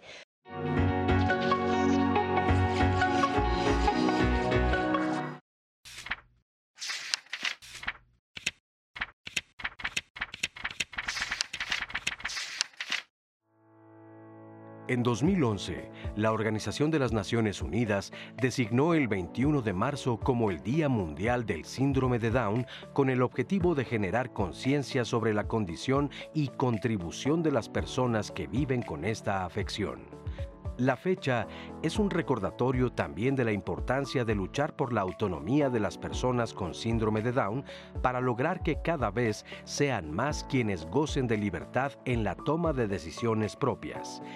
Estadísticas de la ONU refieren que en el mundo, uno de cada 1.100 personas nacen con la alteración genética en el cromosoma 21. La mayor recurrencia se da en mujeres que se embarazan después de los 35 años. En México se estima que la incidencia es de aproximadamente uno por cada 650 nacimientos. El síndrome de Down no es una enfermedad, aunque quienes lo tienen suelen presentar más problemas de salud. Los avances médicos y sociales han permitido mejorar su calidad de vida. A diferencia de inicios del siglo XX, cuando la expectativa de vida de las personas con síndrome de Down era de únicamente 10 años, ahora el 80% de los adultos con dicha condición supera los 50 años. Es por ello que este año gobiernos y organizaciones enfocan sus campañas para que personas con síndrome de Down gocen de los mismos beneficios, condiciones y felicidad plena que el resto de la sociedad, protegiéndolas de cualquier abuso, vejación o discriminación. Pues ahí lo tiene usted, el día de hoy, 21 de marzo, Día Mundial del Síndrome de Down. Y sí, como escuchábamos entender la importancia de la autonomía de estas personas y sí, el respeto, que es justo de lo que estamos hablando un poco el día de hoy. Y bueno, pues vamos a seguir con, nuestro tema y eh, antes de irnos al corte yo les hacía esta pregunta de qué sucede cuando nos enfrentamos a un hijo que es violento. Creo que eh, habría, habría que preguntarse como padre primero, si yo estoy haciendo algo para promover esa conducta de entrada. Porque lo que sucede habitualmente es que cuestionamos a nuestros hijos directamente sin previamente hacer un cuestionamiento de nosotros mismos. Eso sería, me parece que lo básico. Posteriormente, si, identifico eh, que puedo ser yo el que está propiciando esa conducta, bueno, definitivamente buscar ayuda, buscar terapia. Antes, incluso de llevar a mi hijo, porque también esa es otra cosa muy importante. A veces pensamos que los problemas familiares eh, se resuelven llevando a terapia a nuestros hijos y se resuelven yendo a terapia a nosotros mismos, ¿no? Entonces, ojo con esa parte. Lo otro es que, bueno, si yo no estoy haciendo nada, si el ambiente o el contexto no está propiciando esa conducta, entonces sí, buscar ayuda para ver qué está pasando en la vida de ese chico. Decía una mamá en uno de los de los comentarios que buscaba ganarse la confianza de su hija y que le contara todo. Y eso también es algo que muy eh, frecuentemente piensan los papás que debe ser así, que nuestros hijos nos tienen que contar todo. Y yo les pregunto a esos papás, cuando eran adolescentes, ¿les contaban todo a sus papás? Evidentemente no, hay cosas que no se van a contar de hijo a papá Y entonces buscar ayuda de un tercero, como puede ser ayuda profesional, psicológica, psicoterapéutica, nos va a permitir descubrir qué está sucediendo y también tener la confianza de, con un profesional, buscar ayuda para resolver ese tipo de conductas. Ahora, es también muy común escuchar a jóvenes, a adolescentes, eh, decir que se quieren pintar el cabello, que se quieren poner un tatuaje, que se quieren hacer un piercing, que eh, quieren tener como o experimentar este tipo de, cosas. Eh, ¿Qué implican estas acciones cuando se realizan a temprana edad? A mí me gusta mucho esta parte porque el cuerpo es donde se reciben las violencias, donde impactan las violencias y creo que es como muy importante eh, ayudarlos a partir de una identidad que sea congruente y que sea eh, disciplinada y que de alguna manera hasta genere una pasión por sí mismo. Y no me refiero a, este, a, cuando utilizo la palabra pasión a este asunto de, de, afectividades, emociones solamente. La pasión involucra detenimiento, involucra conocimiento propio y involucra un detenimiento que tienes sobre, lo que estás este, de alguna manera, tu objeto amoroso o, tu em, objeto que te, que te involucra esta, esta algo que también es como importante y que, y que yo este, me parece que el primer paso que, que, tendríamos que trabajar sobre estas violencias es como ver si no es desde casa, pero también los contextos también generan este tipo de violencias y entonces ver desde dónde hay lenguajes que no han sido este, traducidos adecuadamente por esta persona y que de alguna manera están generando estos impulsos. Por ejemplo, culturalmente se nos enseña que tenemos que ver siempre hacia afuera y que el exterior es más importante que el interior. Entonces, estructurar y mantener este equilibrio desde, a ver, el exterior te, te exige, pero tú también qué exiges o cuál va a ser el trabajo a nivel individual o personal que vas a hacer para contigo. Tiene que ver con autoestima, ¿no? Al final hay ciertos ritos de paso que se dan en la adolescencia y en algunas comunidades serán, por ejemplo, los tatuajes, los piercings, el pelo pintado, pero hay comunidades que pedirán implantes, prótesis estéticas que tampoco están mencionadas y hay, hay lugares en los que como regalo de 15 años a una niña se le dan implantes de senos, ¿no? Por ejemplo. Entonces, eh, tenemos que tener también atención en todo eso. Los ritos de paso, que son los que están ahí mostrándose en la adolescencia, tienen que ver con la aceptación y la inserción en un espacio sociocultural qué es lo que está demandando ese espacio sociocultural para ese adolescente específico y cómo es que podemos hacerle tener una, una reflexión acerca de la pertinencia o no y de la invasión al cuerpo en este espacio personalísimo. ¿no? Así es. Ahora, hablar también el tema de la sexualidad, porque los cambios en la adolescencia, en las mujeres y en los hombres, bueno, ahí están y pues muchas veces no son fáciles de llevar, ¿no? Entonces, es normal que exploren su propia sexualidad y la transformación de, sus cuerpos y además, a ver, los papás sí pueden orientar en esta etapa la definición, por ejemplo, de la identidad sexual. Ay, mira, hay un, un ejemplo que siempre lo utilizo y es que el Kama Sutra nos lo han enseñado como el libro erótico y es, como hasta pecaminoso y habla de pornografía, pero tiene cosas muy interesantes. Por ejemplo, invita a que el beso sea en pausas y que sea de alguna manera con cierta lentitud. Y por ejemplo, dice, el primer beso que debes de tener con, la persona, con, tu, objeto, con tu, sujeto amoroso es que sea solamente tocar los labios. Si esa intimidad, si esa este, cercanía te complace, pruébala, experimentala y pasa al siguiente nivel y es, por ejemplo, ya después tocar los labios, ¿no? Este, y entonces, si esa proximidad, si esa cercanía te gusta, entonces ya puedes utilizar la lengua y eso, pero algo que involucra esto y que me encanta es que el tiempo que le dedicas sea lógico. Y ahí es donde mm, este, menciona una palabra muy importante, la incomodidad que puedas sentir, le estás haciendo caso y la estás traduciendo a me detengo o avanzo. Y, prácticamente esta es como una educación sexual que es importante. Ellos van ah, muy adelantados. Algunas preguntas que una vez me hicieron mm, uno de, de mis alumnos es, ¿cómo le hago para aguantar? Y entonces la respuesta es, ¿para qué quieres aguantar? Lo que sería importante es cómo puedes hacer que la otra persona dejes una experiencia linda de quién eres. Y eso a veces se logra a partir de una comunicación efectiva, de compartir tiempo con la otra persona y a veces en eso es como los espacios donde son más gratificantes. Cuando ellos lanzan una pregunta, uno los tiene que orientar a que ellos identifiquen porque no es la sexualidad propia física, sino la sexualidad involucra recrear en la mente del otro algo que lo hagas, que se prenda de ti y que de alguna manera este, eh, seas inolvidable para esa persona. Como para cerrar este comentario les puedo decir que yo siempre los invito, no busquen gustarle a alguien, busquen enamorar a alguien porque es más prolongado y más fuerte. Ok, pero entonces, ¿hasta qué punto los papás pueden orientar en esta etapa cuando los jóvenes están definiendo?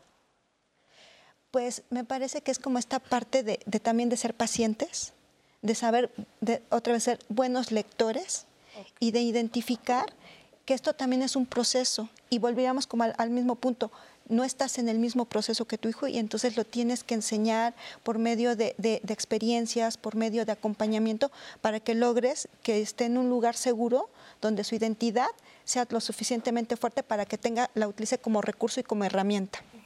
Pero, por ejemplo, los papás tendrían que acercarse a ellos y como muchas veces dicen, oye, tenemos que hablar de algo muy importante, tienes que esperar a que el hijo te pregunte. ¿Cuál es la forma? La adolescencia es el peor momento para acercarte a hablar de sexualidad con tus hijos, porque en realidad pensamos que, ah, que la educación sexual comienza con la verbalización y no es cierto. La educación sexual se da de forma natural en la convivencia familiar. ¿Cómo educamos a nuestras infancias? Pues cómo los bañamos, si compartimos el baño, si no, si caminamos desnudos por la casa o no, si, si saben que pueden tocarse o no, las conductas masturbatorias, si se habla de ellas o si no, porque además comienzan desde muy temprana edad. Hay algunos estudios que muestran que, que se tocan eh, los, los bebés desde que están en el vientre de la mamá, hombres y mujeres, ¿no? Y entonces, obviamente, toda esta experiencia vital que han tenido durante la infancia va a terminar en una adolescencia que al final por las hormonas está exacerbada esta sexualidad, pero que si se, hizo el puente desde la infancia, va a ser más o menos posible poder hablar y que el adolescente se acerque a preguntar. Pero de otra forma, si eso no se hizo desde la infancia, si no hubo la confianza, si no, entonces va a ser imposible y va a ser el peor momento. Si no se platicó, no se generó esa confianza en todos los aspectos, ¿eh? no solo en lo sexual, con las infancias, en la adolescencia va a ser imposible. Los papás se quejan mucho, ¿no? Es como, yo sí quiero hablar con ella o con él, pero no quiere hablar conmigo pero es que es ya tarde, vamos tarde cuando comenzamos a querer hablar en la adolescencia, tendríamos que haberlo hecho desde el inicio de la vida. Ahora, también es respetar sus estados emocionales, ¿no? Se tendría que respetar porque muchas veces los papás quisieran actuar de forma inmediata y como bien lo mencionas, es que tenemos que hablarlo, es que te tienes que tranquilizar, es que por qué estás de esa manera y queremos sacarlos de ese estado, pues que es también muy natural cuando se está en la adolescencia, en la pubertad y eso también cuesta mucho trabajo a los papás, respetar esos momentos de los hijos. Sí, e, es muy común, por ejemplo, que cuando nuestros hijos eh, lloran, se sienten tristes por algo que sucedió en, la escuela, eh, papá se preocupe. Eh, pero a veces se piensa que, se está viviendo una tragedia o que se está viviendo algo em, que incluso puede poner en peligro la vida de ese chico cuando a lo mejor un compañero pues se fue de la escuela y no va a regresar. Y eso para el chico es una tragedia. Entonces hay, que, hay que ponerse en sus zapatos, también entender que están viviendo procesos como seres humanos y eh, darle su espacio y darle su tiempo. No tenemos por qué nosotros eh, resolver sus problemas emocionales.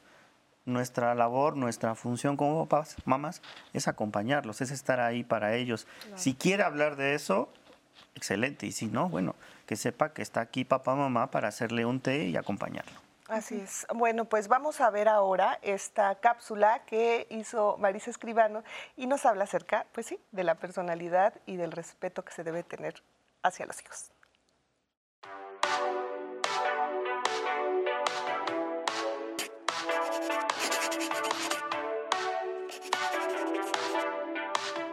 Muy buenos días. ¿Cómo serán nuestros hijos cuando sean mayores?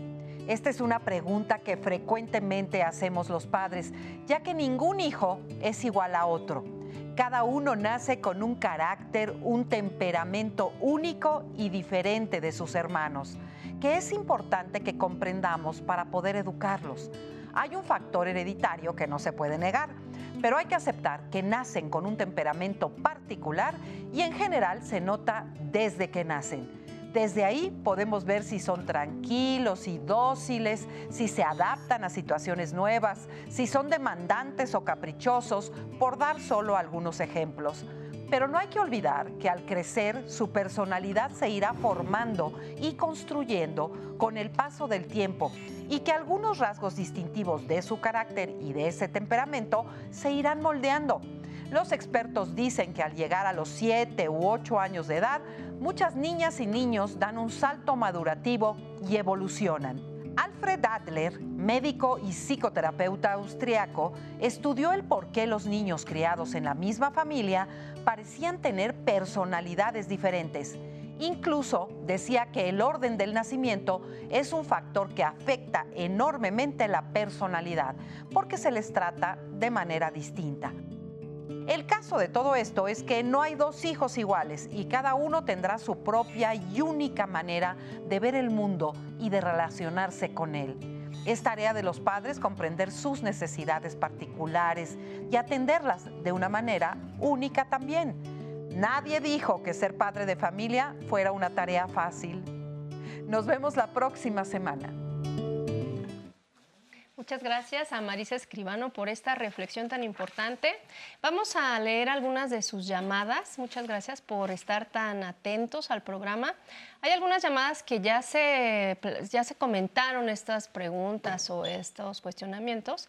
Nos dice una persona, mi hijo eh, falleció dejando a dos hijos desde que iban en el kinder.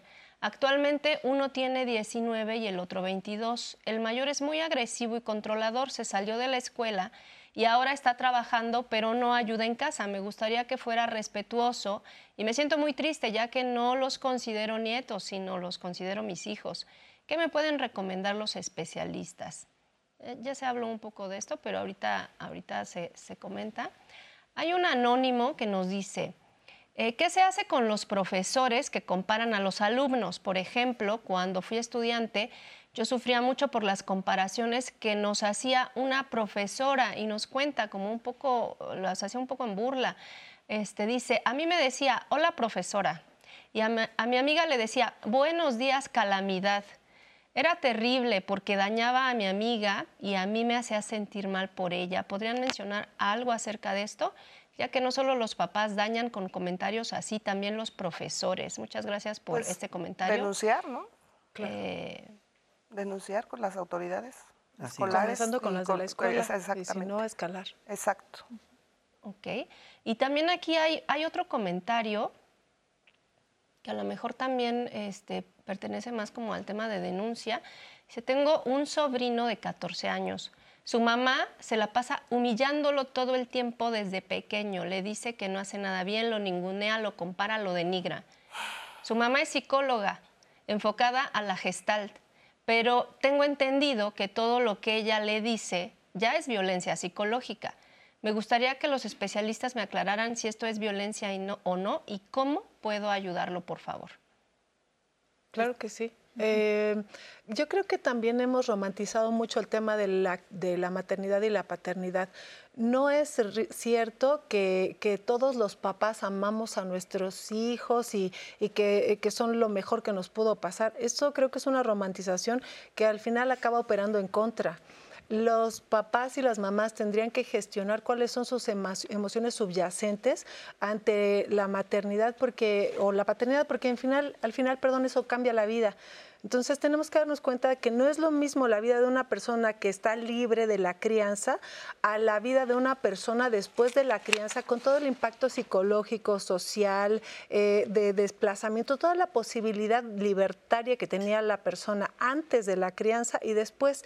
Entonces, por más que seas psicóloga, por más que tengas doctorados en, en desarrollo humano, lo que sea, hombres y mujeres, tenemos que enfrentarnos a esas emociones en un consultorio para poder gestionar esas emociones y después, libre- libres de eso, poder tender nuevos puentes de comunicación con nuestros hijos. Pero, pero no hay nada que te salve. Es importante esa honestidad y trabajarla. Así es. Bueno, pues ahí lo tiene. Muchas gracias a todas las personas que se comunicaron con nosotros. Gracias también a ustedes. Nos quedan dos minutos. Daniel, me gustaría comenzar contigo. ¿Con qué cerramos el programa? Que papás y mamás eh, voltéense a ver a sí mismos, eh, A veces queremos una solución para nuestros hijos cuando la solución está en nosotros mismos. Entonces, creo que eso es lo básico, es lo fundamental y es el mensaje que quisiera transmitir a, a ellos. Muchas gracias por estar aquí, Dani. Nayeli. A mí me gustaría dejar como latente la idea de que cuando generamos una personalidad fuerte, honesta y responsable, tiene que ver con una historia también personal que le dio atributos, que lo nutrió, que lo reforzó positivamente y que también generó esta posibilidad de me equivoco, pero puedo avanzar. Y entonces avanzar es como la clave. Siempre hay que mover nuestras emociones. Muchas gracias también por estar aquí, Nayeli. Pero nunca es tarde.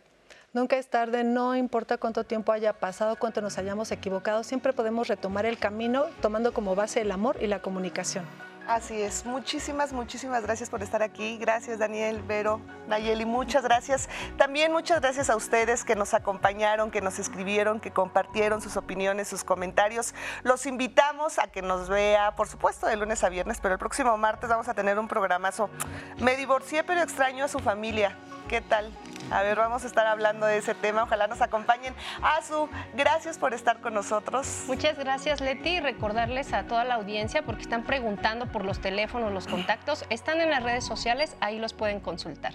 Así es, se quedan todos los datos en redes sociales. También les recuerdo que el programa se queda en redes sociales por si pues eh, no lo vio completo, no se preocupe porque lo puede repetir. Gracias por acompañarnos, que tenga un excelente martes y lo invitamos que continúe con nosotros aquí en la programación del 11. Gracias, hasta la próxima.